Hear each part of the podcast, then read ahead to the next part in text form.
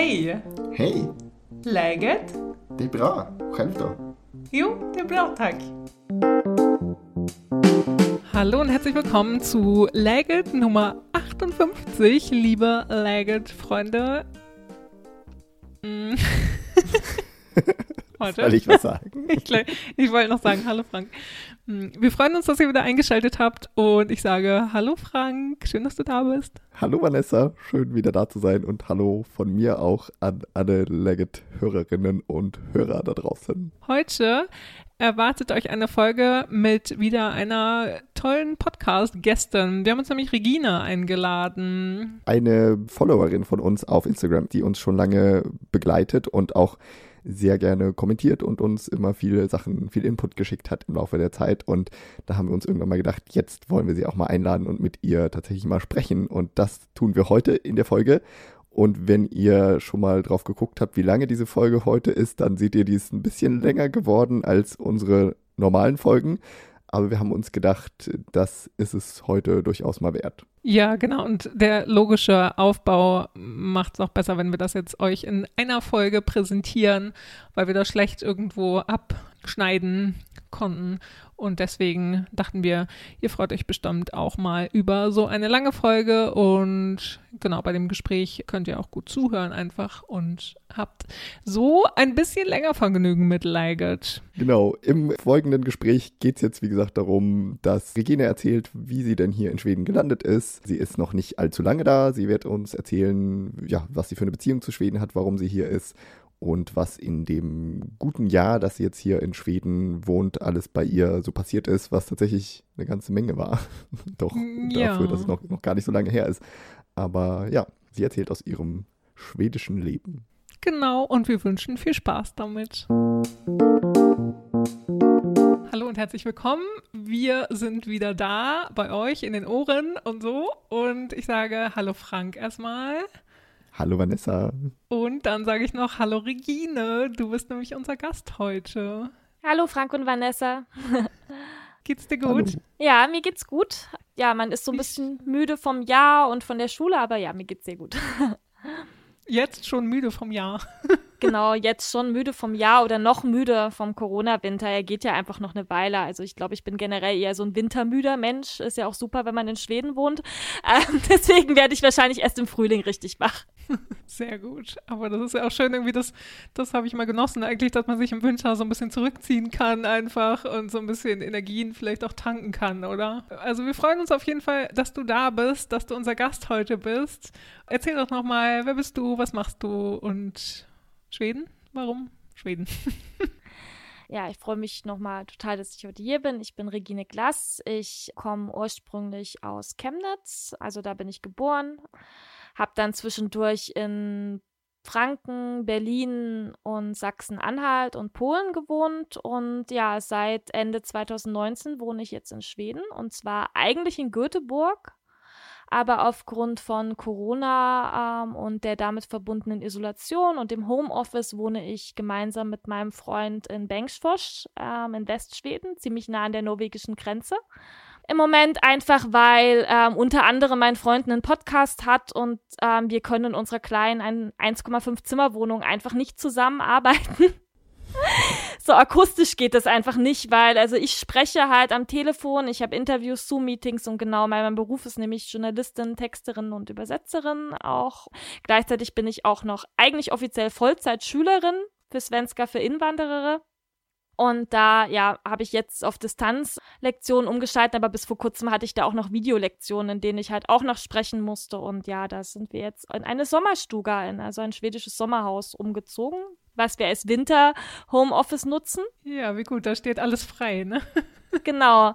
wir kennen uns ja, also wir haben uns, wir sprechen jetzt auch zum ersten Mal so richtig miteinander, aber wir kennen uns ja von Instagram Genau. seit einer Weile und da bist du ja auch sehr aktiv. Erzähl doch mal, was du da eigentlich machst. Was mache ich auf Instagram? Das ist witzig, weil ähm, das 2020 war für mich überhaupt erst mein richtiges Instagram-Jahr. Ich bin schon seit 2013 auf der Plattform angemeldet. Ich habe auch immer mal was gepostet ähm, zwischendurch aus Magdeburg, wo ich vorher gewohnt habe und Auch wenn ich in Göteborg war, habe ich ab und zu mal was gepostet, aber halt so wie wahrscheinlich die meisten Leute eigentlich Social Media benutzen, so halt, dass man ab und zu mal ein Foto postet, weil man gerade Lust hat und so. Und ich habe das dann angefangen, so ein bisschen, glaube ich, als Fototagebuch zu nutzen eigentlich, Anfang 2020. Und dann kam halt irgendwie Corona und irgendwie ähm, habe ich dann angefangen, mein Buch zu schreiben und angefangen, mich mit dem Gedanken rumzutragen, bald auch frei zu arbeiten. Und ja, irgendwie hat das alles dazu beigetragen, meinen Account so ein bisschen zu professionalisieren, würde ich sagen. Das ist das eine. Und zum anderen, ähm, ja, also es ist auch eine, gleichzeitig aber auch eine Entspannung für mich. Ich mache unglaublich gerne Fotos und ich bearbeite die dann gerne und dann setze ich mich irgendwie so zehn Minuten am Tag hin und schreibe so einen Text dazu. Das habe ich eigentlich, als ihr diese Scandi-Woche initiiert habt, vergangenes Jahr, im September war das Jahr, da habe ich dann das erste Mal, glaube ich, so richtig versucht, so schwedisch-schwedische Sachen wirklich mal aufzuschreiben. Also das dauert ja auch eine Weile, bis man wirklich verstanden hat, was ist jetzt Schwedisch, was ist jetzt Deutsch, was ist der Unterschied. Also es hat sich ja dann so während der Scandi-Woche auch spätestens dann gezeigt, dass halt mein Account so recht beliebt ist bei so Leuten, die so Skandinavien lieben. Einfach, also entweder manche Leute wohnen ja auch selbst in Dänemark, Norwegen oder Schweden. Das finde ich immer sehr spannend auch. Mit denen bin ich teilweise auch inzwischen im Austausch. Aber ja, äh, es gibt auch so sehr viele Deutsche, die einfach Schweden und Skandinavien lieben, die ähm, auf meinen Account stoßen. Und da habe ich dann gedacht, jetzt nenne ich den Bukischko Skandi und seitdem geht es noch mehr ab als vorher. Hat gut funktioniert irgendwie. Ja. Sehr cool. Genau, so ist das. So, dann lass uns noch mal ein bisschen gucken, wie bist du eigentlich in Schweden gelandet? Also du hast ja schon ein bisschen angedeutet, dass du nicht so ganz in dieser traditionellen Gruppe der Schweden-Fans von Kindheit drin steckst. Aber jetzt wohnst du ja hier in Schweden, auf ja. dem Land offensichtlich. Wie bist du hier gelandet? Ich dachte immer, wenn ich mal ins Ausland ziehe, dann ist es irgendwo nach Osteuropa so. Und ich bin früher sehr viel, sehr exzessiv gereist mit meiner Mitbewohnerin und sie hat mir das eigentlich auch nahegebracht, so ähm, zum Beispiel auf den Balkan mal zu reisen oder mal nach Albanien zu reisen und solche Sachen auf so Ziele, die jetzt auch nicht für jeden irgendwie so interessant sind, aber das war so unser Ding. Also in Albanien war ich insgesamt dreimal.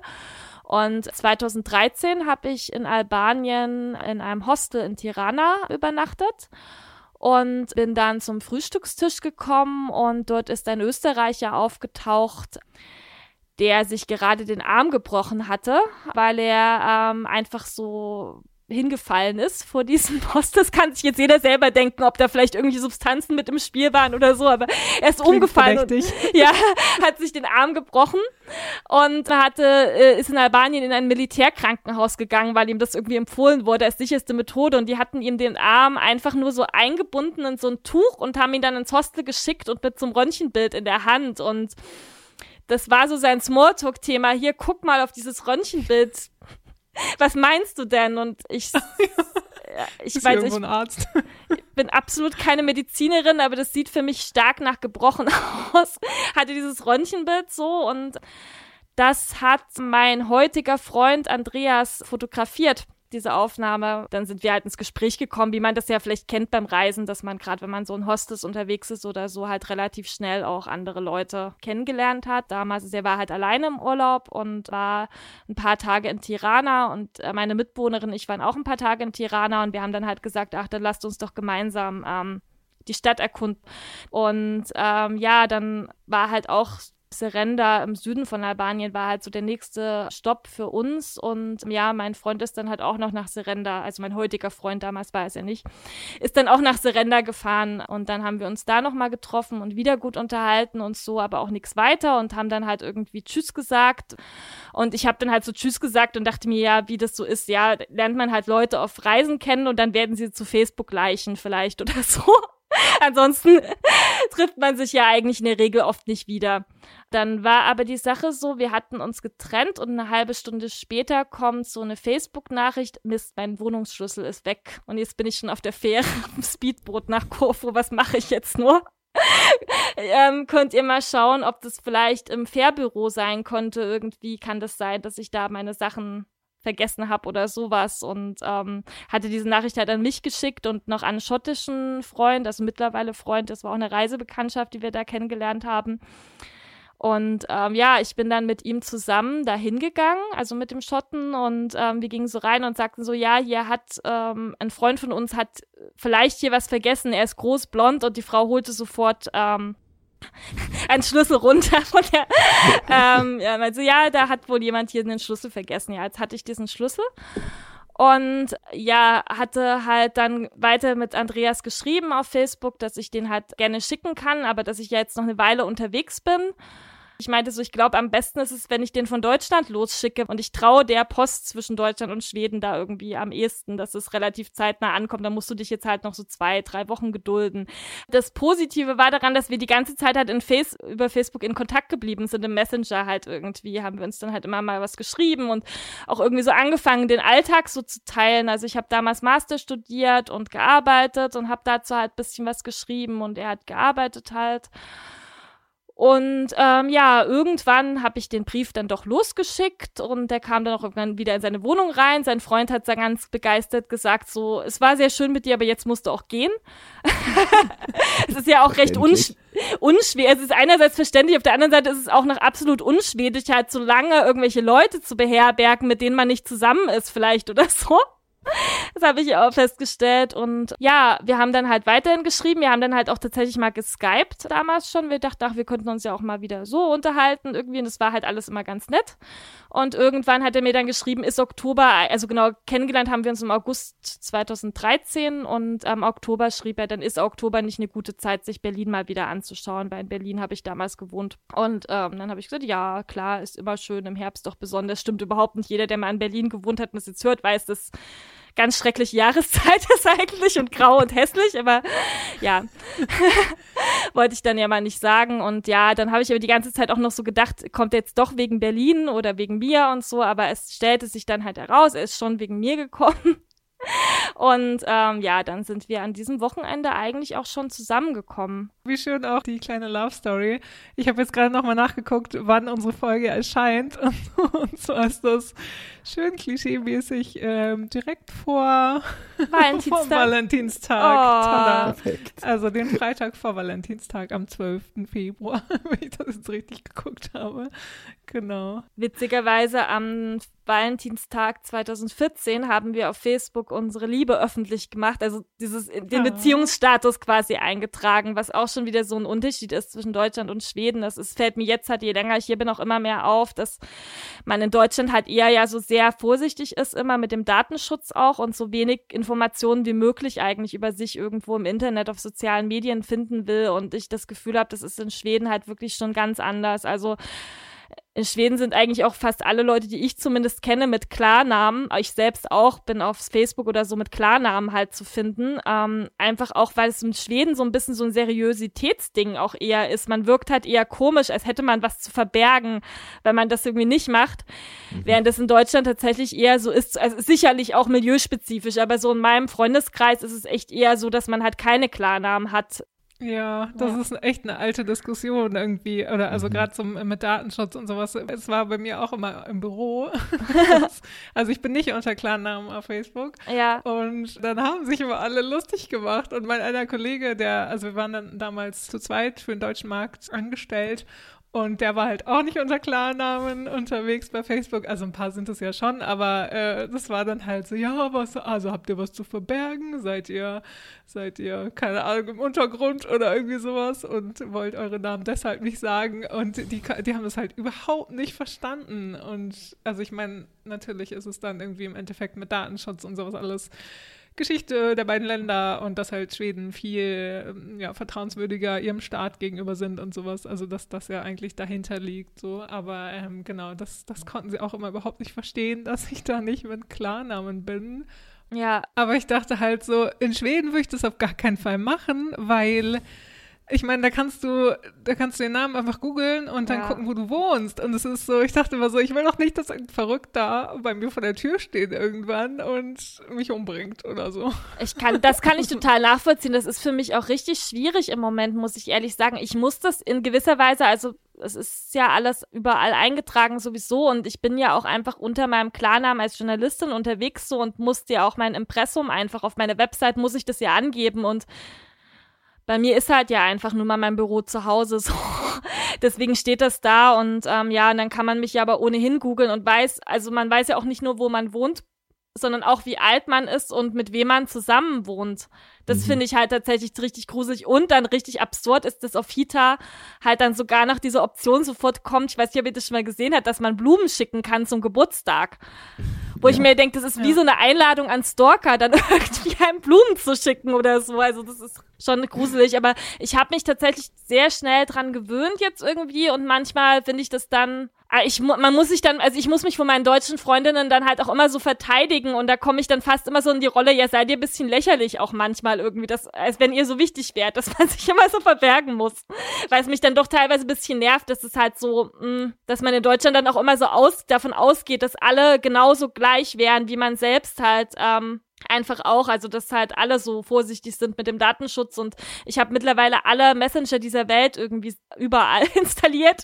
Telegram, Signal, ähm, WhatsApp und so weiter und so fort, aber einfach weil das so eine große Kluft gibt zwischen den deutschen und schwedischen Leuten und ich ja mit allen irgendwie Kontakt haben muss und möchte so. Und ähm, die schwedischen Leute, ich weiß nicht, ob ihr die gleiche Erfahrung hat, aber bei mir ist es in meinem Milieu ist es echt so, dass die schwedischen Leute alle auf dem im Facebook Messenger eigentlich alles machen und den so benutzen, wie man in Deutschland vielleicht WhatsApp oder Telegram oder sowas benutzt. Ja. ja. Oder halt über iPhone äh, Direktnachrichten oder sowas. Wir können ja nochmal wieder zurückkommen zu deinem, zu deinem äh, wie du in Schweden gelandet bist, weil du hast ja erzählt, wie ihr euch getroffen habt und dass ihr euch dann auch relativ schnell oft besucht habt, aber du hast noch nicht erzählt, wie du wirklich jetzt nach Schweden gezogen bist. Ja, genau. Also es ist eben ja, wie ich gerade ja erzählt habe, ist es ja sieben Jahre her, dass wir uns getroffen haben, also jetzt siebeneinhalb Jahre ja schon fast. Und wir hatten halt wirklich sechs Jahre lang eine Fernbeziehung. Das hängt mit unseren Berufen einfach zusammen. Ähm, also mein Freund ist halt Journalist, ich bin Journalistin.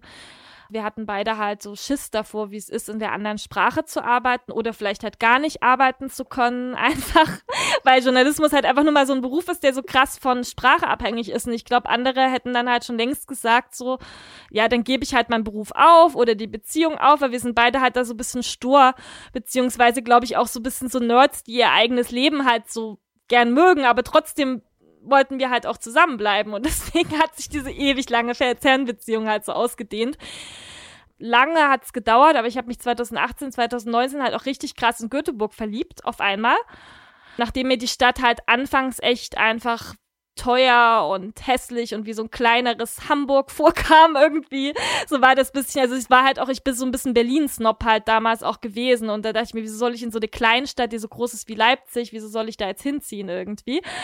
Ich habe halt langsam, es hat ewig gedauert bei mir, aber ich habe auch langsam halt angefangen, die schwedische Kultur besser zu verstehen tatsächlich. Das sind Sachen, die ich früher als unsympathisch wahrgenommen habe und so, das mittlerweile, wie alles halt, alles hat Gutes und Schlechtes, aber dass ich viele Dinge in Schweden halt wesentlich schöner fand auch als in Deutschland und ähm, ja, ich war ja Redakteurin in Deutschland und ähm, habe dann aber auch gemerkt, dass ich auch einfach mehr ins Schreiben zurück möchte eigentlich und dass ich auch gerne auch noch mal ins Ausland einfach möchte. So, also ich habe ja in Ostdeutschland gelebt, was ja halt auch sehr monokulturell ist, einfach und dann war es halt irgendwie naheliegend zu kündigen und nach Schweden zu ziehen ins Blaue und mich zu versuchen. Also nee, also das mit dem Selbstständigmachen, das kam später erst, aber ja, erstmal nach Schweden zu ziehen. Also es musste dann halt einfach so sein. Und 2019 bist du dann richtig umgezogen? Am 13. Dezember, genau, am 13. Dezember 2019 bin ich. An Lucia. An Lucia, genau. Deswegen habe ich aber leider das letzte Lucia vor Corona, habe ich deswegen halt leider verpasst. Auf jeden Fall bin ich ja dann erstmal angekommen und habe mein, ich habe auch wirklich nur bis jetzt auch nur die Sachen hier, die in dieses meinen kleinen VW Fox halt gepasst haben. Mhm. Ja, die habe ich dann halt alle ausgepackt in diese Wohnung, wo mein Freund auch nur zur Zwischenmiete wohnte. Das ist ja mit der Wohnsituation in Schweden halt auch bisschen schwierig. Ähm, wir haben jetzt aber seit Juni, also für meinen Freund ist es tatsächlich auch die erste Fischtanzkontraktwohnung in seinem Leben, die wir seit Juni halt gemeinsam ähm, beziehen. Und die haben wir uns dann halt auch zusammen eingerichtet, weil meine Sachen ähm, in Magdeburg sind jetzt halt leider auf dem Sperrmüll oder verkauft, weil ja ich ja nicht wusste, dass da so eine globale Pandemie kommt. Äh, meine Wohnung hatte ich ja da untervermietet, erstmal weil ich dachte, so um noch einen Anker, einen Anker in Deutschland quasi zu haben, falls es jetzt doch irgendwie nicht funktioniert. Also auch ein krasser, krasses Ding, weil, weil du sagst, dass du erst im Dezember 2019 umgezogen ja. bist und dann im März 2020 fing das ja schon alles an ja. mit Corona und sowas. Und also bist du überhaupt in Schweden gut angekommen mhm. dann? Muss ja auch seltsam sein, oder? Wenn du dann irgendwie direkt so keinen Kontakt ja. mehr zu Leuten irgendwie haben kannst. Ja, so. ja, definitiv ist es doof, aber ich glaube, ich habe das Beste aus der Situation gemacht, ehrlich gesagt. Also es war halt irgendwie so, dass, also bin halt ein sehr, sehr sozialer Mensch und ich bin auch so oft im Leben umgezogen, dass ich das irgendwie so gewohnt bin, mir möglichst schnell irgendeine Möglichkeit zu schaffen, ähm, Kontakte zu knüpfen. Der einzige Ort, an dem das nicht geklappt hat, war Halberstadt. Einfach zu klein gewesen. Aber äh, ja, das war dann halt so, dass ich kam hier Mitte Dezember an und dann ja gut zwei Wochen lang hatte ich zu tun mit ähm, so, also ich musste halt zur Arbeitsvermittlung gehen und mich da melden und dann war ja auch Weihnachten gleich und so. Also so zwei Wochen war ich mal wirklich einfach nur mit Leben beschäftigt. So. Und dann im Januar ähm, ging das schon los. Das, also manche Leute sind vielleicht ein bisschen geduldiger als ich, aber ich, im Januar saß ich schon rum und habe mich gefühlt wie so eine Hausfrau. Hat mir das halt irgendwie nicht gereicht, jetzt irgendwie Bewerbungen zu schreiben. Dann hat auch irgendwie eine Freundin am Telefon mal so gesagt, als ich gesagt habe, so, ich koche jetzt was, bevor Andreas von der Arbeit kommt, hat sie gleich so gesagt, ja, eine gute schwedische Hausfrau muss auch was zu essen kochen, bevor der Mann nach Hause kommt. Und das hat mich so geärgert, obwohl das als Scherz gemeint war, dass ich dann gleich so dachte, das kann jetzt so nicht weitergehen irgendwie. Ist auch eher das deutsche Bild. Wollte ich, ja, ja, wollte ich gerade sagen, das ist auch sehr deutsch. Das ist eh ohnehin, das finde ich halt hier sehr angenehm, dass dieses deutsche diese Dichotomie von Hausfrau und Karrierefrau, die es in Deutschland so oft gibt, dass es die in Schweden, habe ich das Gefühl, halt ein bisschen aufgelöster ist eigentlich. Naja, auf jeden Fall habe ich dann auf Facebook so mich umgeguckt. Genau, ich war in so diversen, also ich war in Deutsche in Göteborg-Gruppen, ich war in Expats in Göffenburg und über diese Expats in Göffenburg-Gruppe ähm, hatte dann eine aus der GGI, Göffenburg Girl International, hatte diese Gruppe geteilt und das ist so ein Netzwerk, das ist weltweit. Das gibt's mittlerweile auch in so schwedischen Kleinstädten, zum Beispiel wie Karlstad. Und ähm, ja, da bin ich halt noch vor Corona zu diesen Treffen hingegangen. Ähm, die haben so Brunches und Bar, also so Afterwork-Geschichten ähm, und solche Sachen und das war richtig cool. Also äh, witzigerweise Schwedinnen, also schwedischen Freunden von meinem Freund, die ich erzählte, meinte, das ist ja sehr unschwedisch. irgendwo hinzugehen mit fremden, 40 fremden Frauen und mit denen zu brunchen, aber sind halt alles andere Expats gewesen einfach und ich habe da gute Freundinnen, die ich bis jetzt habe, halt einfach kennengelernt, relativ schnell. Ich war einmal auch bei dem deutschen Stammtisch, Deutsche Frauen in Göteborg heißt der. Das fand ich aber sehr anstrengend. Also davon habe ich Abstand genommen. Also zum einen, weil ich wollte ja Schwedisch lernen und habe dann gemerkt, ich will jetzt nicht Deutsch reden irgendwie und mich mit Deutschen befreunden hier. Und zum anderen all die Dinge, aus denen, von denen ich aus Deutschland geflohen bin, auch so ein bisschen, muss ich sagen. So meiner Meinung nach sehr starkes Leistungsdenken.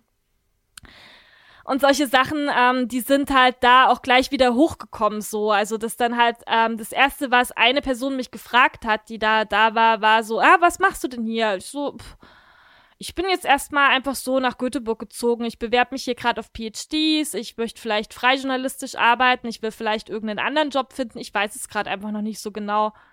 Mutig, sagte sie dann so. Aber halt mit so einem abschätzigen Ton. sie selber hat irgendwie in der Logistik in einem großen Unternehmen, deutschen Unternehmen gearbeitet und so. Und so war das halt. Es war halt die eine Gruppe, die da da war, waren so Frauen, die Karriere gemacht hatten in einem großen Unternehmen. Und die andere Gruppe waren so ähm, Frauen, die halt wegen ihrem Mann ähm, hierher gezogen, mitgezogen sind, quasi, weil der irgendwie bei Volvo oder so ähm, halt einen Job gekriegt hat. Und die dann auch, also oft hatten die halt auch kleine Kinder und das ist ja völlig verständlich, dass man dann zu Hause bleibt, aber die hatten halt auch gar nicht so das Interesse daran jetzt irgendwie. Also die wollten halt dann vielleicht einmal alle paar Monate jemanden treffen, aber an sich haben die sehr viel negativ auch rumgejammert über Schweden, wie schrecklich alles ist und wie doof das ist, wenn man die Sprache nicht kann. Und das hat mich so gestört, weil ich auch, das fällt mir auch immer wieder auf, dass die Leute in Deutschland einfach so negativ sein können. Ganz oft, wo man in Schweden vielleicht auch so denkt, aber man hat zumindest diese Fake-Höflichkeit, das dann immer nicht sofort raushängen zu lassen. Und das ist halt, das fand ich früher ganz schrecklich, bevor ich hier gewohnt habe, fand ich immer, dachte ich mir so, ach, die sind ja alle nur fake die ganze Zeit und wo ist denn da diese deutsche Ehrlichkeit, die vermisse ich irgendwie. Und jetzt inzwischen denke ich mir so, nee, das ist aber, das kostet alle viel weniger Energie und ist für alle viel schöner, wenn man zumindest so die ersten fünf Minuten, wenn man jemanden kennenlernt, ihm nicht sofort sagt, was man von der Person hält. irgendwie oder was man so vom Lebensstil von der Person irgendwie hält. Und ja, das, deswegen bin ich da dann nicht wieder hingegangen. Ähm, sondern ja, habe dann auch zum Glück, also ich habe mich dann halt auch schon am ersten Tag, schon am 13. oder 14. Dezember, habe ich mich für SFI angemeldet, für Svenska für Inwanderere. Das hatten die mir bei Arbeitsvermittlung gesagt dass sie gleich gesagt haben, ja, du kommst ja aus Deutschland, es wird für dich sehr leicht sein, Deutsch, äh, Schwedisch zu lernen und ja, es ist außerdem so, viele Leute denken, dass sie hier mit Englisch klarkommen und man kommt ja auch irgendwie klar, aber dann kann man halt nach sieben oder acht Jahren, die man hier lebt, halt immer noch kein Schwedisch und das ist halt schon eine Beschränkung so. Und da habe ich gesagt, ja, nee, das sehe ich ganz genauso. Obwohl ich tatsächlich damals noch dachte, ich würde mir einen Job auf Englisch suchen, so dachte ich so, nee, ich will die Sprache jetzt auch endlich mal lernen. Man muss dazu sagen, ich hatte es schon mal probiert mit Schwedisch einem Volkshochschulkurs in Pankow und war so unzufrieden, dass ich das echt schnell dann aufgegeben habe. Das ist halt in Deutschland, habe ich neulich gehört, das ist kein Einzelfall, sondern die Leute, die in Deutschland irgendwie Schwedisch lernen wollen, sind halt oft Leute, die gerne im Urlaub halt so drei Brocken Schwedisch anwenden wollen und sich halt mal einen Kaffee bestellen wollen oder Schüttbula oder so und ähm, ich konnte halt nach diesem A1-Kurs, den ich da gemacht habe, konnte ich auch wirklich nicht viel mehr als mir einen Kaffee bestellen und so. Deswegen war ich halt super frustriert und ich weiß nicht, das ist auch lustig. Man hat halt so wenig Zugang zur schwedischen Sprache in Deutschland, habe ich den Eindruck, dass mir das da so aus der Ferne so krass schwer vorkam, wo ich dann und sobald ich halt einmal angefangen hatte, habe ich gemerkt, wie einfach ist diese Sprache denn bitte irgendwie für Deutsche? Ja, auf jeden Fall habe ich dann halt zum Glück auch relativ schnell diesen SFI-Platz halt bekommen. Und zwar Anfang Februar habe ich noch damit angefangen und das war halt ein Riesenglück, dass ich noch vor Corona einen Monat lang quasi da physisch in die Schule gehen konnte. Und zwar habe ich nämlich, das hatten die mir dann auch gleich geraten, das wissen viele Leute tatsächlich nicht, dass man Schwedisch in Schweden kostenlos Vollzeit lernen kann, wenn man das dann möchte. In einem Fast Track nur für Akademikerinnen und der wurde mir dann empfohlen und da bin ich dann Anfang Februar halt reingekommen. Also man ist dann den halben Tag in der Schule gewesen und einen halben Tag hatte man dann Hausaufgaben auf tatsächlich und ähm, ja, dann hatte man halt die Raucherpause und die Kaffeepause, die Fika-Pause und so. Ja, und habe dann diese Leute kennengelernt, wo ich auch richtig tiefe Freundschaften halt geschlossen habe bis heute, obwohl Corona kam. Das Ding ist, ich habe ja einen schwedischen Freund. Ich konnte quasi immer zu Hause Schwedisch üben, auch die ganze Zeit, aber viele andere haben das ja nicht sondern hatten halt ähm, einfach Männer, Familien um sich rum, die halt auch kein Schwedisch konnten und hatten dann überhaupt nicht die Möglichkeit zu üben. Ich habe dann Andreas auch ausgeliehen manchmal. So virtuell, dass sie mal mit einem echten cool. Schweden Leute sprechen konnten. Und so, weil mir das halt für andere Leute noch viel mehr leid tut als für mich selbst, muss ich ehrlich sagen, die hier angekommen sind und überhaupt keinen Zugang zur schwedischen Gesellschaft einfach haben. Ich habe das ja einfach durch meinen Freund und seine Freundinnen und so weiter und so fort die ganze Zeit trotzdem gehabt. Und vor Corona bin ich dann halt auch einfach so stur gewesen, dass ich gesagt habe, so, also wir sind dann halt so in Pubs und so gegangen, dass ich halt gesagt habe, so, ab jetzt kann ich kein Englisch mehr. Deutsch könnt ihr ja nicht. Wunderbar. Wir sprechen jetzt nur Schwedisch. Und es war halt natürlich so, dass das irgendwie dann am Anfang bestimmt ganz fürchterlich klang, wenn man mich hätte aufgenommen, aber ich habe es halt einfach stur durchgezogen. Meine Schwiegermutter hat mal gesagt, ich habe den richtigen Kopf dafür, ich schäme mich für nichts und habe keine Angst vor irgendwas. Deswegen ähm, ja wichtig, total wichtig, ja beim genau. Sprachenlernen einfach so dieses Ding, dass man sich mhm. traut, ja, traut zu sprechen. Genau, das habe ich halt dann auch festgestellt, dass das einfach so krass wichtig gerade ist für Schwedisch, dass das also ich, das ist für alle Leute unterschiedlich schwer, weil das immer von der Muttersprache einfach auch abhängt abhängt, die man hat. Aber wenn man Deutsch als Muttersprache hat oder Englisch tatsächlich auch oder Norwegisch ähm, natürlich oder Dänisch ist noch einfacher oder Niederländisch aber auch, dann ähm, ist es ganz einfach und dann kann man halt, also was ich dann gemerkt habe, ist, wenn man die Basisstruktur der Sprache halt einmal so ein bisschen verstanden hat, dann kann man halt den Wortschatz als Deutsche zumindest sich komplett, also nicht komplett, aber zu einem Großteil halt erschließen. Also ich habe dann halt wirklich angefangen in diesen ersten Gesprächen ein deutsches Wort halt, das mache ich auch immer noch und meistens erfolgreich, dass ich mir ein deutsches Wort nehme und schwedifiziere das dann halt irgendwie und dann funktioniert das schon. Es ist halt, ich habe jetzt heute erst wieder einen Text geschrieben, den ich von meinem Freund nochmal Korrektur lesen lassen habe und da ist ihm auch wieder aufgefallen, dass ich manchmal Wörter halt schon falsch schreibe, weil ich wie so ein Kind ähm, wie Kinder manchmal jetzt schreiben lernen, dass man halt dann das Wort so aufschreibt, wie man das gehört hat. Also ich, ich schnapp halt immer ziemlich viel auf und verwende das dann gleich und dann schreibe ich es halt manchmal falsch, aber das ist eigentlich auch nicht schlimm, weil das kann man ja jederzeit, das ist halt auch im SFI, in dem Sprachunterricht haben wir halt auch gelernt, so soll man das eigentlich auch machen, sich selbst transkribieren sozusagen, weil man so durch halt einen größeren Wortschatz hat, als wenn man so eine Wortliste auswendig lernen. Das war auch halt witzig, dass ich irgendwie gemerkt habe, dass das schwedische und das deutsche Schulsystem so krass anders sind irgendwie und auch das Sprachenlernen echt anders ist, weil die Sprachen, die ich in der Schule gelernt habe, sind halt Latein wegen bayerischem Gymnasium. Erste Fremdsprache war Latein, Englisch habe ich mir so beigebracht und hatten wir dann ab der siebten Klasse. Und ansonsten habe ich dann später in der elften Klasse Spanisch gelernt und Französisch habe ich mal angefangen und Russisch habe ich in der Uni gelernt.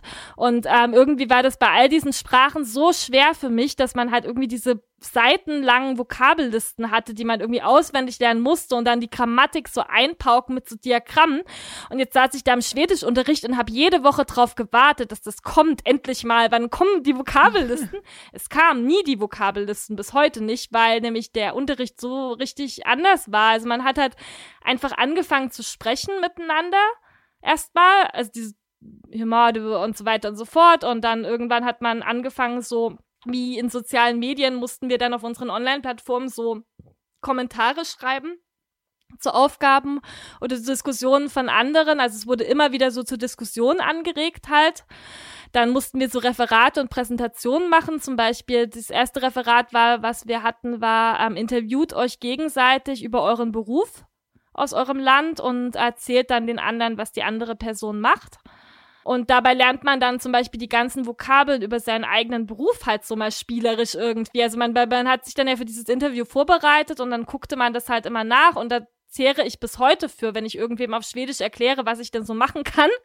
zehre ich immer noch auf diesen ersten ja, Referat, ja. was ich da gemacht habe und so weiter. Das ist halt irgendwie, das ist ah, ich bin da echt so voll begeistert von, dass es so eine schöne Art ist, irgendwie Sprachen zu lernen, wie ich das halt vorher noch nie erlebt habe. Und natürlich, wenn man in das Land zieht, das würde ich auch jedem, der eine Sprache wirklich lernen will, man muss halt echt mal, habt ihr selber sicher auch gemacht, die Erfahrung, wenn man im Land lebt, geht's halt auf einmal so ganz schnell und wenn man sich da zu Hause irgendwie hinsetzt, dann quält man sich halt einfach so ein bisschen. Ja, also wir hatten ja beide das Glück, dass wir beide erstmal Schwedisch in der Uni gelernt haben und dann ja aber auch das äh, in Schweden dann letztendlich anwenden konnten. Ja. ja. total gut. Aber also spannendes Konzept auf jeden Fall für, für Sprachenlernen. Klappt es denn gut inzwischen, dein Schwedisch? Und redest du auch Schwedisch mit Andreas oder auf welcher Sprache unterhaltet ihr euch? Wir unterhalten uns 50-50 Deutsch und Schwedisch. Wir haben äh, Englisch seit ein paar Jahren verboten, auch zu Hause als wir uns kennen, wir haben uns ja auf Englisch kennengelernt und ähm, dann hatte Andreas ja tatsächlich schon Deutsch in der Schule gehabt, so wie viele Schweden, aber wie viele Schweden auch hatte er das dann halt nicht richtig sprechen können irgendwie, weil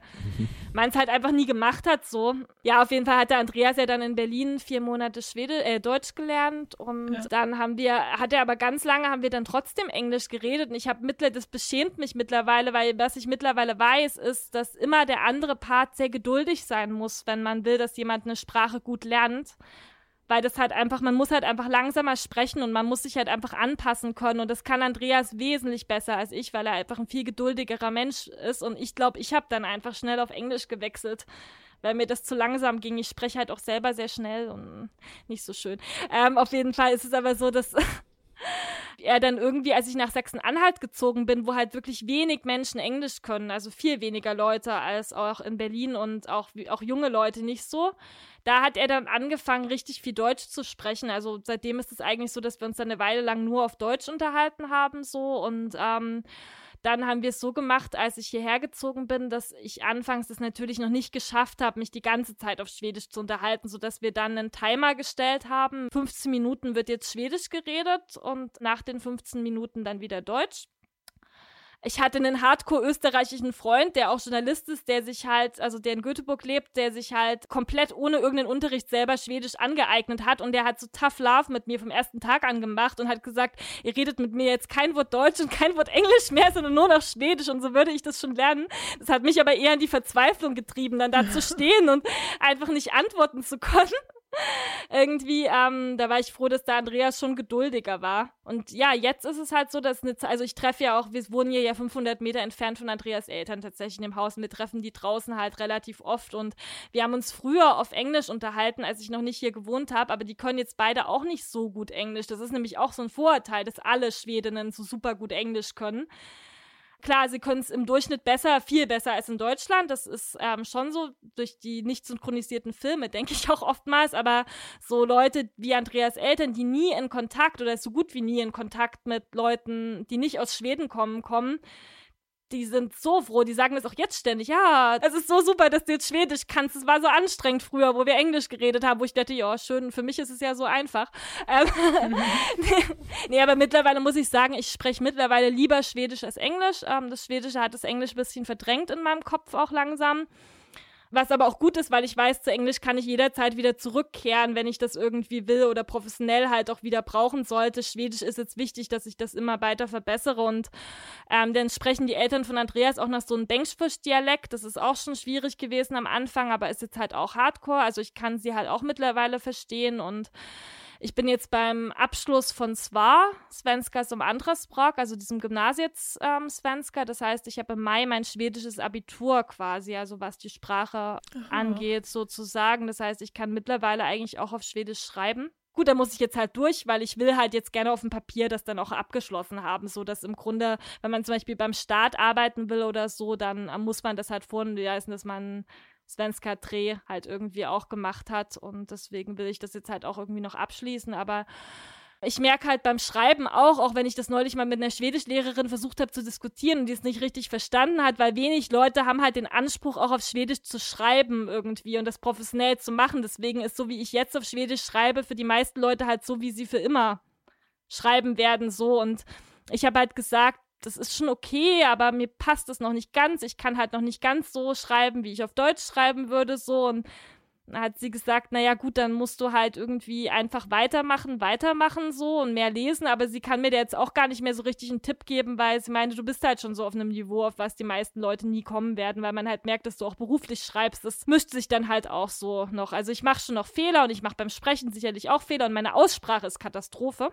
Ja, das ist ja meist das Ding auch, ne? Also das, äh, genau, im Schwedischen alles ein einfacher Zugang und sowas, aber dann so diese Sch und Sch und sowas Laute, mm. die sind mm. meist schwierig für ja. Deutsche auch. Ja. Das ist richtig schlimm für mich und das ist auch, da hatte ich mal eine ganz schlimme Phase, so im Herbst letzten Jahres auch deswegen, wo ich dachte, ich lerne das auch nie, weil bei mir halt noch dazu kommt, das ist für Deutsche generell irgendwie schwierig, aber ich bin halt auch noch Sechsin eigentlich und ich habe mir das halt abtrainiert, als ich in Bayern gewohnt habe weil ich gemobbt wurde wegen meinem Akzent. Und jetzt im Moment in Corona ist auch diese spezielle Situation irgendwie, dass ich halt super wenig Deutsch spreche. Also meine Freunde sind auch Zoom-fauler und Telefonierfauler noch geworden als ich irgendwie. Und das meiste Deutsch, das ich spreche, ist tatsächlich mit meinen Eltern am Telefon, die beide aus Sachsen kommen. Mhm. Und ähm, deswegen habe ich das Gefühl, ich rutsche da sogar noch mehr wieder zurück wo ich eigentlich schon lange nicht mehr war. Und ähm, dann hatte ich im Herbst so eine Phase, da hatte ich mich angelegt mit der Lehrerin gleich nach drei Wochen, was auch super unschwedisch von mir ist. Seitdem hatte die Lehrerin mich immer so auf dem Kieker und hat immer meine Aussprache so nachgemacht nach jedem Referat und so und hat halt gesagt, ja, du bist halt Deutsche, du hast ja den deutschen Akzent so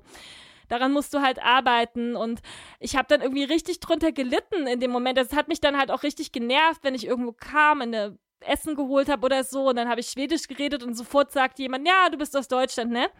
Habe ich eine Zeit lang gar nicht mehr getraut zu sprechen. Und ähm, jetzt aber habe ich den nächsten Kurs halt abgeschlossen gehabt und habe die Lehrerin am Ende, weil ich mich mit der jetzt ganz gut verstanden habe, habe ich sie am Ende nochmal in der Betygssamtal, die man in Schweden ja auch immer hat, habe ich sie nochmal gefragt. Und da hat sie gesagt, das Problem ist, man versteht alles, was du sagst und das ist eine Sache, die wird sich wahrscheinlich erst nach ein paar Jahren so richtig auflösen.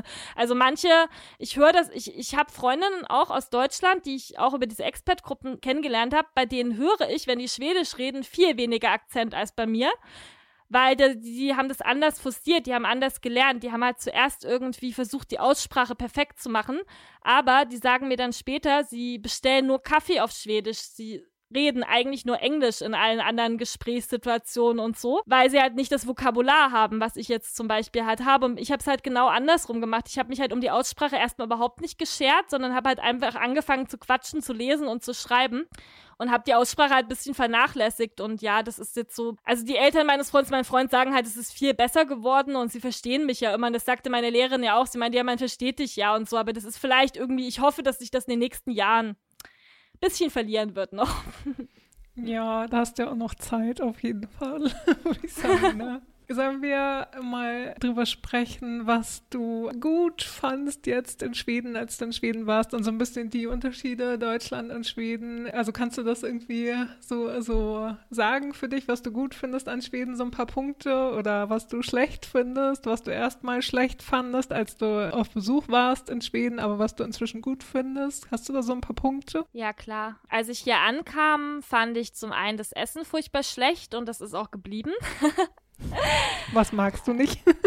Was spezifisch? Ich mag spezifisch das meiste einfach nicht. Also ich mag spezifisch halt einfach nicht, dass man hier nicht so würzt, wie ich das halt mag. Das ist so das Hauptproblem. Ich mag halt gerne so richtig scharfes Essen oder so gewürztes Essen. Und mir fällt halt hier auf, dass selbst wenn man irgendwie im indischen Restaurant was kauft oder im chinesischen oder so, dass halt trotzdem die Sachen alle so schwedifiziert sind irgendwie. Also dass wenn man schon das Schärfste auf der Karte bestellt, ist es halt immer noch nur so wie ein mittelscharfes in Berlin. Aha. Oder so.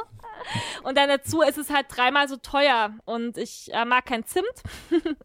Damit Was? kommt man. Oh. da bist du wirklich im falschen Land gelandet. Ja, genau. Und ich mag kein Safran. Also ich mag Safran vielleicht in Curry, aber nicht in Süßigkeiten eigentlich. Wobei ich auch, ich habe dieses Jahr meinen Frieden mit Safranbulla geschlossen. Meine Schwiegermutter hat sehr leckere Safranbulla tatsächlich gebacken und die waren halt auch irgendwie schön süß. Ähm, ja, und ansonsten ist es halt einfach, ich bin halt Vegetarierin, so, also Pestgetarierin. Ich esse ab und zu Fisch, sonst würde ich in Schweden vielleicht gar nicht überleben, wenn man jetzt so traditionell schwedisches Essen nimmt. Mit Fisch gibt es da ja einige leckere Sachen, wobei ich immer noch versuche, eigentlich möglichst wenig Fisch zu essen. Es gibt hier le leckere Fleischersatzprodukte und so im Supermarkt in der Tiefkühltruhe. Das ist halt auch ganz gut eigentlich mittlerweile, aber so grundsätzlich, dass man halt so Kartoffeln und Fleisch, Fisch oder halt Ersatzprodukt und Gemüse aber dann ohne Soße, sondern halt mit so einer Fertigsoße ist das irgendwie oftmals, habe ich so die Erfahrung gemacht. Das ist für mich nicht so mein Essen. Es ist ja eh so, man kocht einfach ja so unglaublich viel selbst, dass ich das auch mit dem Essen, das spielt jetzt für mich nicht mehr so eine große Rolle. Aber das hat anfangs in der Zeit einfach gerade, als ich gependelt bin und es einfach gewohnt war, dass ich in Berlin halt gerade vor allem, und das ist auch was in Berlin sind die Mietpreise gestiegen, aber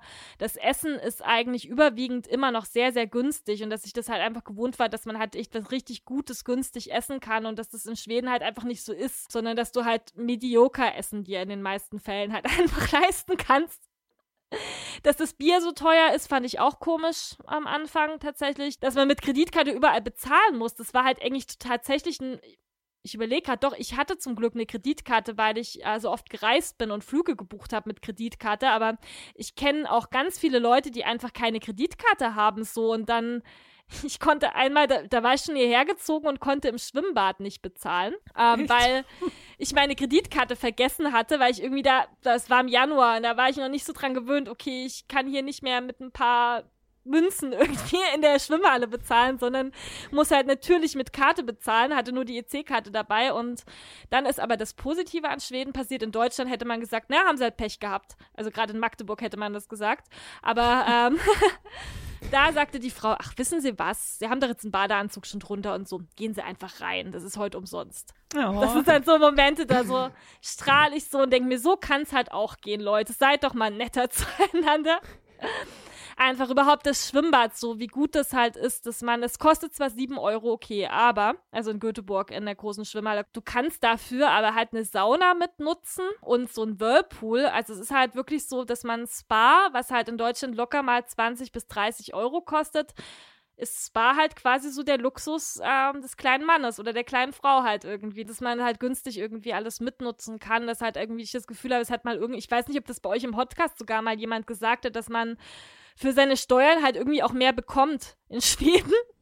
Den Eindruck habe ich halt mittlerweile halt schon irgendwie, dass das ähm, bei so kleinen Sachen halt teilweise wirklich so ist oder halt also was auch, das hat jetzt zwar wieder mit meiner Arbeit zu tun, aber es ist unglaublich schwer, in dieses Krankenversicherungssystem reinzukommen, was ich auch echt sehr schwierig finde. Aber wenn du einmal drin bist, dann ist es halt plötzlich unabhängig von deinem Status. Das ist halt das, was mich in Deutschland von der Selbstständigkeit zum Beispiel total abgehalten hat immer dass man halt die Krankenkasse so sehr teuer bezahlen muss. Und dann ähm, war das ein Akt, eine Personennummer zu bekommen und war das nochmal ein Akt, mich für FSCAT zu registrieren, weil ich keine Personennummer hatte, sonst geht das sehr, sehr einfach. Und seit das jetzt geregelt ist, muss ich sagen, finde ich das echt richtig entspannt, dass das einfach so geht. Und ich finde es halt auch schön, dass generell ich habe ja die Personennummer über meinen Sambo-Status bekommen, tatsächlich. Und das finde ich halt auch schön, dass halt Schweden diesen Zwischen, Stand quasi hat. Also, dass man halt nicht verheiratet sein muss oder Single sein muss, sondern dass wenn man zusammen wohnt, also ich finde das Wort Sambo halt auch voll schön, weil das irgendwie so zeigt, man ist irgendwie mehr als jetzt nur Freund oder Freundin irgendwie voneinander, aber man ist halt auch noch nicht verheiratet und so. Das fand ich halt auch sehr angenehm. Und die Bürokratie, die Bürokratie in Deutschland finde ich halt wirklich so schrecklich und es ist halt einfach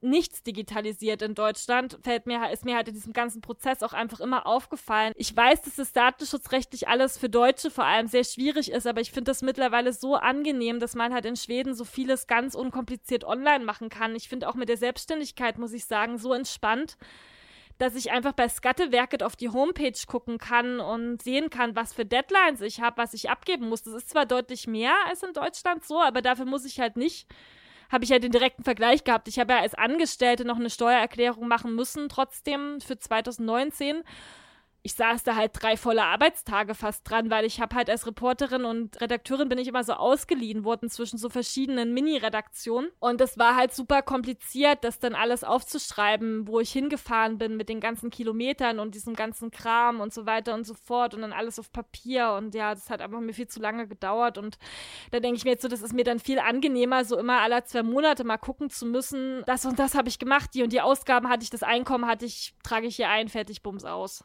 eigentlich alles halt viel entschlackter. Also ich meine, ich war jetzt in Deutschland nur angestellt, muss ich dazu sagen. Ich bin jetzt erst in Schweden selbstständig. Das heißt, ich persönlich habe jetzt nicht den direkten Vergleich, aber ich habe schon ein paar freelancende Freundinnen und da höre ich das halt immer, was das für ein Akt ist, diese ganzen Sachen zu machen. Ja, also ist ja generell mit, mit Steuern und so, dass da, genau, wenn man halt nur angestellt ist in Schweden, ist es ja auch so, dass man das alles schon vorausgefüllt geschickt kriegt und man kann zur Not, wenn man möchte, kann man einfach per SMS dann seine Steuererklärung abgeben irgendwie, ne? Oder? Genau, ja. Als Angestellter ist es ja dann nochmal einfacher. Ach so, okay, das war mir jetzt in der Form noch nicht bewusst. Man kann sich ja helfen als Paar bei bestimmten Sachen, aber ich muss sagen, diese ganzen Selbstständigkeitssachen, die musste ich alleine hinbekommen, weil mein Freund das einfach nicht kennt und das ginge mir in hm. Deutschland sicherlich ganz genauso.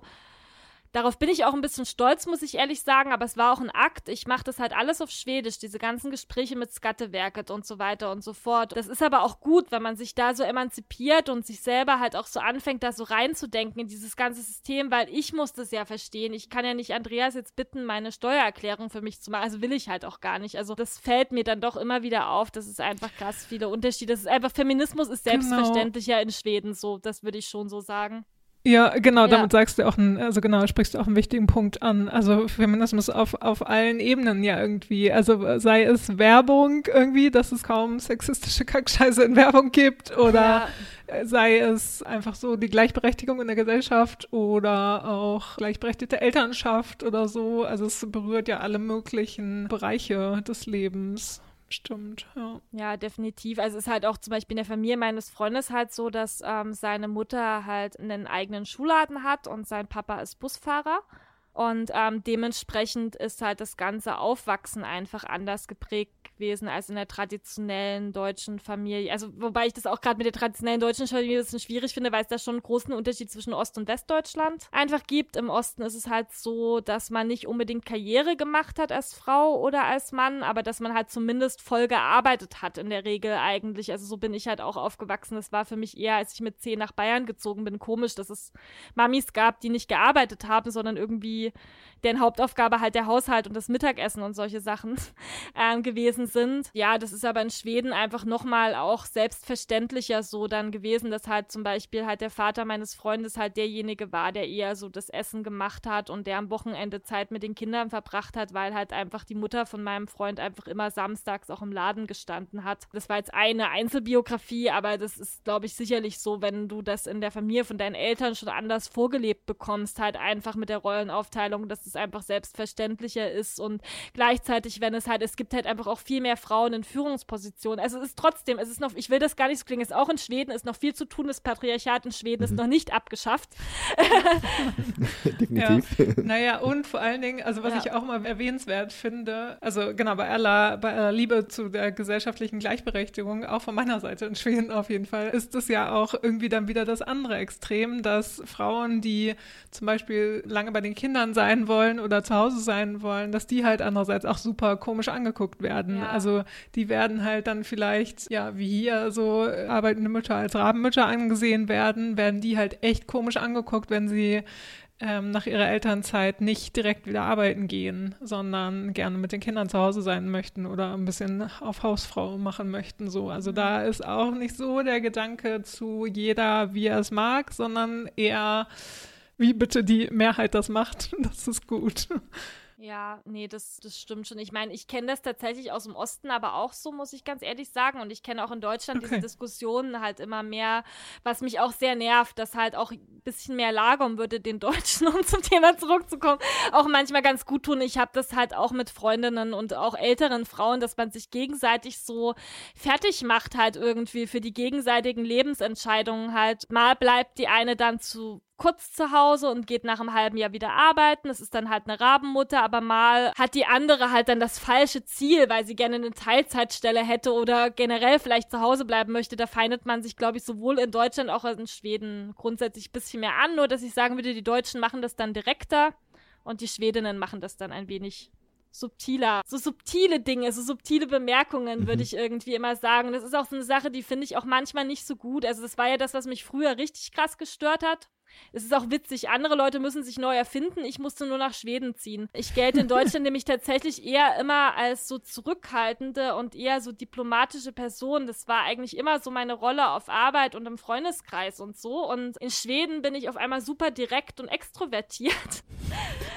so im Vergleich zu den anderen halt. Ich fand das halt am Anfang irgendwie besser, wenn man direkt Leuten einfach mal was sagt, damit man einfach weiß, was Sache ist so. Und das ist ja in Schweden eigentlich nicht so gerne gesehen. Im Schwedischunterricht hat mal die eine Direktorin uns erklärt, ähm, wir haben viele Regeln, viele ungeschriebene Regeln in Schweden und wir können sie dir gar nicht erzählen, weil wir wissen das oftmals gar nicht so bewusst. Aber wenn jemand diese Regeln nicht beachtet, dann reagieren wir. Und das fand ich eine ziemlich treffende Zusammenfassung, weil mir das natürlich über die Jahre immer wieder, ein Beispiel ist so ein bisschen, man darf eigentlich nicht sagen, dass man gut in irgendwas ist in Schweden so. Das ist halt, dann ist man halt gleich so eine Angeberin oder so eine Besserwisserin halt einfach. Und gleichzeitig in einem Bewerbungsgespräch zum Beispiel oder so muss man aber ja wie in allen anderen Ländern auch trotzdem seine Kompetenzen halt irgendwie herausstellen. Und dann muss man da so einen total subtilen Weg irgendwie ähm, finden, den ich nicht so ganz gefunden habe bisher, glaube ich.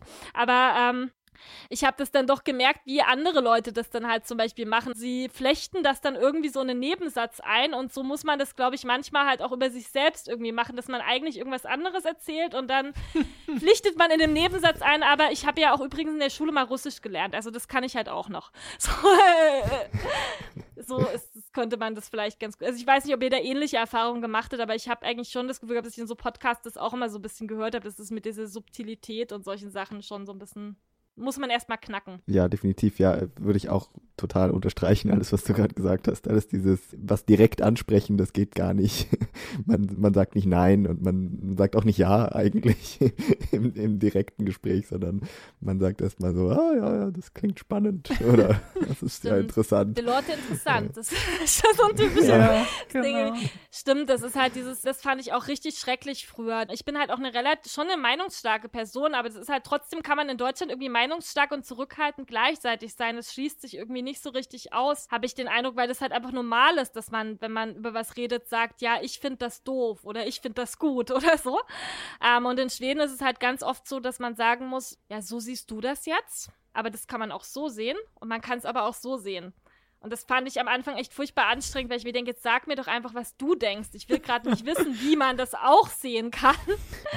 ähm, ich finde das aber mittlerweile manchmal echt gut, muss ich ganz ehrlich sagen. Das habe ich gemerkt. So, ähm, wir hatten Silvester, physisch waren wir zu zweit, aber digital waren wir halt in Deutschland und Schweden mit allen möglichen verschiedenen Leuten, mit denen wir so Videokonferenzen abwechselnd gemacht haben. Und da habe ich echt gemerkt, dass ich dann teilweise echt gestresst war nach den Gesprächen mit meinen deutschen Freundinnen und sehr entspannt nach den Gesprächen mit Schwedinnen, weil ich halt finde, es gibt auch so Anlässe einfach und zum Beispiel so Silvester und es war ja eh so ein schweres Jahr einfach für alle Leute. Man kann da einfach auch mal seine 10 Minuten Smalltalk über nix halten irgendwie. Also eine deutsche Bekannte hat mal gesagt, die, die Schweden genießen das richtig, übers Wetter zu reden. Die haben so eine richtige Lust am Smalltalk. Während ich ja ehrlich gesagt mich einfach auch so dazu quälen musste, manchmal so Smalltalk zu halten. Ich kann es mittlerweile echt besser, aber ähm, das darf ich jetzt nicht sagen. Also ja, ich musste mich mal quälen zum Smalltalk. Vielleicht läuft es mittlerweile besser. Ähm, das Wir sind wirklich, unter uns. ich weiß, dass ich irgendwo so ankomme und ähm, wirklich erstmal so frage, na, wie geht's dir? Und abwarte, wie geht's denn mir? Und wie läuft denn der Job? Und wie läuft denn die, also gut, wie läuft der Job vielleicht auch nicht, aber wie läuft denn irgendwie das und das Hobby vielleicht gerade? Und so. Und das ist aber eigentlich so entspannend, mal so zu reden, während das in Deutschland mir immer mehr auffällt. Man fällt so in so Gespräche so rein irgendwie so richtig. Und das genieße ich in Schweden mittlerweile wirklich, dass man auch so, oh, ja, erstmal setzen wir uns hier zusammen und reden uns zehn Minuten, reden wir drüber, wie es uns geht und wie das Wetter so ist. Und wenn dann irgendwann mal uns danach ist, dann reden wir vielleicht nochmal irgendwann über den Job. Aber wir fragen auch mal, wie es deiner Familie eigentlich gerade so geht das finde ich echt mittlerweile angenehm Ich habe manchmal echt so Gespräche mit Bekannten und Freundinnen in Deutschland, die mich kein einziges Mal fragen, wie es mir eigentlich geht und wie es in Schweden eigentlich so ist und so, weil irgendwie immer ein Arbeitsproblem oder so ein Beziehungsproblem oder irgendwas steht gerade so krass im Vordergrund. Also ich habe das Gefühl, in Deutschland ist man echt so krass problemorientiert und in Schweden ist man dann halt manchmal eher so der Lösesee. Sehr lösungsorientiert. Ja, genau. also eher so lösungsorientiert, ja. Das ist auf jeden Fall eine interessante Beobachtung. Ja, genau, dass man erstmal so ein bisschen die Leute ankommen lassen möchte und das erstmal ja. genau ruhig irgendwie starten will. Genau. Ja. Ich meine, mein Freund und ich leisten ja füreinander auch so interkulturelle Kommunikationsarbeit dann zum Glück. Ähm, also ich glaube, das ist manchmal schwieriger für Deutsche, die so zusammen hierher kommen irgendwie. Und ähm, dann hat mir das halt mein Freund mal gesagt, dass ich halt einfach, wenn mich jemand fragt, wie es mir geht, dass ich dann halt nicht irgendwie gleich antworten soll. So wie vorhin vielleicht, als ihr mich gefragt habt, habe ich es, glaube ich, wieder falsch und unschwedisch gemacht, dass ich gleich gesagt habe, ach, in der Schule ist es gerade stressig. Sondern halt einfach so erstmal so, ja, na, ganz gut. So, und dir? Ja, aber ich, also ich mache das aber teilweise auch, also auf der Arbeit zum Beispiel, wenn da in der großen Runde gefragt wird, sozusagen über Zoom-Konferenz oder sowas, dann so, hey, na, wie geht's euch denn? Also, und wenn es mir halt echt irgendwie gerade nicht gut geht und ich irgendwie halt so echt so ein bisschen deprimiert bin, wegen Corona auch oder sowas, dann genau antworte ich gar nicht so richtig oder sage irgendwie so, hm, ja, ja, ja. Aber wenn ich dann irgendwie so eins zu eins spreche, dann bin ich da auch gnadenlos. Also, aber dann sage ich auch einfach so, nö, mir geht's gerade nicht gut. Also da bin ich dann auch irgendwie, dass ich manchmal denke, so, okay, das ist halt nicht besonders schwedisch, aber dann, also es ist nicht, nicht trotzig, würde ich sagen, aber einfach so, weil ich es dann quasi direkt zur Sprache bringen will so, und, und ja. dann trotzdem so deutsch reagiere. Ja, bestimmt. Ich finde das auch gut eigentlich. Also ich habe auch beschlossen, dass ich mir, und das ist aber bei meinem Freund andersrum genauso, weil ich muss ihm wiederum in Deutschland manchmal sagen oder mach's auch jetzt manchmal in Telefongesprächen, jetzt sag doch den Leuten mal, wie es dir wirklich geht. Das darfst du in Deutschland machen und jetzt sag doch da mal deine Meinung so äh, dazu. Naja, auf jeden Fall äh, möchte ich mir das auch, diese Meinungsstarkheit und diese Direktheit und so, die will ich mir auch schon ein Stück weit bewahren. Ich habe halt gemerkt, es ist okay, äh, wie du gesagt hast, man kann dann auch einfach mal so sein, wie man halt sein will. Und es ist halt einfach keine Einbahnstraße auch. Integration ist keine Einbahnstraße. So, dass, dann müssen die anderen halt auch mal kapieren, dass man aus einem anderen Land kommt und sich auch mal anpassen. So. Ja, total wichtiger Punkt auch, den du sagst. Ja, spannender Punkt auch, auf jeden Fall. Also gerade was halt natürlich alles mit äh, Integration betrifft und wie man sich selber zu Hause fühlt oder wo man sich zu Hause fühlt, damit habe ich ja auch äh, immer zu tun gehabt, zu tun irgendwie, wo ich ja. mich jetzt äh, zu Hause fühle und so. Hast du das Gefühl, also ich kenne es von einer Freundin, habe ich das auch schon äh, öfter mal gehört, dass sie im Schwedischen das Gefühl hat, dass sie eine andere Person ist noch. Also, dass sie da irgendwie zwei Persönlichkeiten in sich hat, die sie in, in der jeweiligen Sprache dann rauslässt. Hast du aber auch das Gefühl, du bist anders in Schweden von deiner Persönlichkeit so ein bisschen oder kannst du es alles ganz gut mit rübernehmen? Ich habe am Anfang das Gefühl gehabt, ich bin eine ganz andere Person auf Schwedisch, weil ich irgendwie viel besser gelaunt war. Aber das hat, glaube ich, einfach was mit der Phase zu tun, in der ich da war. Das sagen viele, dass man beim Auswandern so eine rosarote Brillenphase hat. Und die hatte ich halt am Anfang total. So, oh, ist SFI schön und alles ist so wunderbar und die Leute sind so freundlich und das Schwimmen gehen ist so billig und so. Also bin ich halt durch die Welt gegangen und habe dementsprechend mit dem fetten Lächeln halt auch immer Schwedisch gesprochen. Ich hatte mal beim Supermarkt, da war ich erst zwei Wochen in Schweden, im Supermarkt hat mich jemand gefragt, ob ich Norwegerin bin. Da war ich so stolz drauf, ehrlich gesagt. auch endlich merkt man niemand, dass ich Deutsche bin, wie sonst immer sofort. Weil das auch, weil du so fröhlich warst, weil man ja in Schweden gern meint, die Norweger sind alle immer so fröhlich. Das hat mir hinterher jemand erklärt, weil ich habe das dann, das war auf einer Party noch, ach, die guten alten Zeiten vor Corona. Es war auf einer Party und da habe ich dann einen Freund gefragt, einen schwedischen Freund, so, ähm, ja, warum denkt ihr denn bitte, dass ich Norwegerin bin? Meint so, ja, du hast manchmal so eine, jetzt gerade auch, du hast so eine Happy Art manchmal an dir und das ist dann, denken die Leute, das ist eine Norwegerin. Und dann, als ich im Sommer dann wirklich, wirklich mit allem so richtig konfrontiert war, so Wohnung weg, anfangen muss, hier Steuern zu zahlen, anfangen muss, ein Personennummer wirklich hier ins Krankenversicherungssystem reinzukommen und solche Dinge. Das Leben wurde halt ernster, das Leben war halt das Leben wieder, der Alltag war wieder so ein bisschen da und da habe ich angefangen, glaube ich, Deutscher zu werden, wenn ich Schwedisch rede. In Schwedisch würde ich sagen, ich habe das mehr, weil die Sache ist, ich hatte eine englische Persönlichkeit ganz lange Zeit. Da habe ich mir so eine Arbeitspersönlichkeit irgendwie angeeignet und die kann ich auf Englisch richtig gut ausleben, weil ich mal meine eigene Persönlichkeit dahinter verstecken kann, so ein bisschen und ähm, auf Schwedisch war das anders. Das habe ich auch vorhin, musste ich dann einen Aufsatz drüber schreiben für die Schule. Äh, dass ich meine, Schwedisch lernen war für mich so anders, weil das die erste Sprache war, für die ich alles lernen wollte und musste. So wie ich meine Gefühle ausdrücken kann, wie ich meine Ansichten ausdrücken kann, ähm, wie ich professionell arbeiten kann und so. Das, das ist noch das Ziel, da bin ich noch nicht, aber das ist das Ziel, worin ich ähm, halt hinarbeite. Und dadurch habe ich eigentlich jetzt, versuche ich zumindest alle Facetten zu lernen und dazu kommt im SFI, im, ich mache richtig Werbung dafür, aber das ist okay, weil ich es echt gut, voll die geile Institution finde. Hat Christiane ja damals schon gesagt, da habe ich mich auch so gefreut, dass es ähm, einfach so ist, dir wird das auch beigebracht im Schwedischunterricht. Du schreibst Briefe darüber, wie du dich fühlst, wie du deine Heimat vermisst, wie du hierher gekommen bist. Du schreibst schreibst Debattartikel und man lernt eine argumentären Detail zu halten. Ja, also man lernt halt auch seine eigene Meinung auszudrücken und man gibt sich dann halt auch Feedback gegenseitig ähm, dazu. Ja, also ich habe das Gefühl, die Leute werden halt wirklich so zu mündigen Bürgerinnen ähm, erzogen. Also man muss auch Leserbriefe dann schreiben nach einem gewissen Schema, damit man halt, wenn man ein Problem hat, das auch an die Zeitung schreiben kann. Ja, deswegen, kurze Rede, die Frage war ja eigentlich, ob ich auf, Schwed auf Schwedisch eine andere Person bin. Sicherlich bin ich nicht genauso wie auf Deutsch, weil mir einfach noch das Vokabular oder die Sprachpräzision fehlt, die ich im Deutschen habe, aber ich habe das Gefühl, ich war noch nie so sehr in einer anderen Sprache die gleiche Person wie auf Schwedisch, weil ich mich halt da so reingefuchst habe oder reinfuchsen musste. Würdest du zusammenfassend sagen können, dass du dich in Schweden jetzt zu Hause fühlst? Das ist so eine Frage. Das ist einfach, weil das bei mir mit dem Zuhause grundsätzlich so schwierig ist. Ich habe einfach in Deutschland kein Zuhause auch. Also, weil ich einfach so oft umgezogen bin und auch alle in meiner Familie an unterschiedlichen Orten leben. Ich fühle mich im Moment in Schweden mehr zu Hause als in Deutschland, doch definitiv. Aber ich finde grundsätzlich zu Hause bei mir schwierig, weil ich ähm, habe ja auch ein Buch zu dem Thema geschrieben.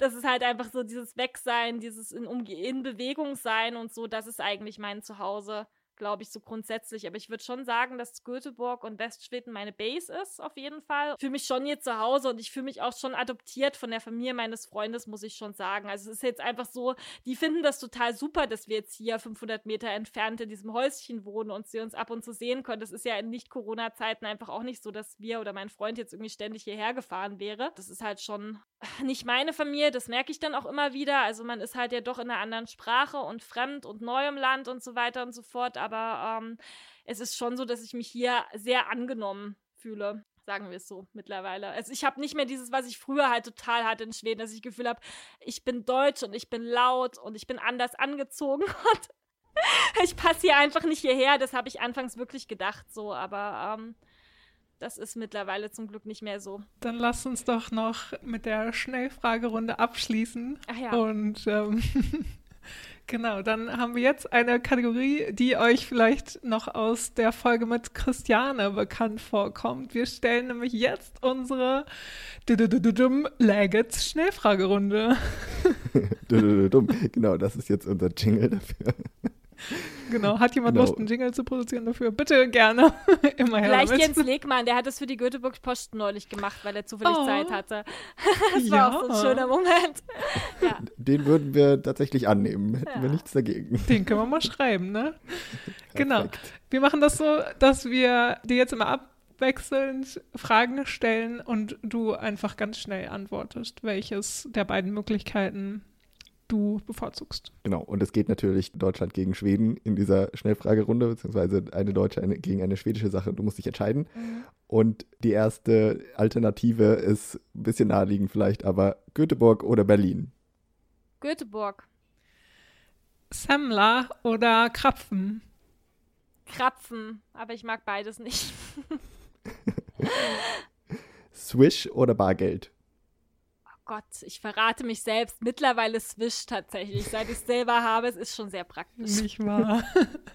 Vorher warst Ja. du noch die Bargeld, die Bargeldtante, die zur Schwimmhalle mit dem Bargeld gegangen ist. Ja, genau. Okay, weiter geht's. Aquavit oder Bier? Bier. Lange Sommernächte oder milde Winter? Lange Sommernächte, definitiv.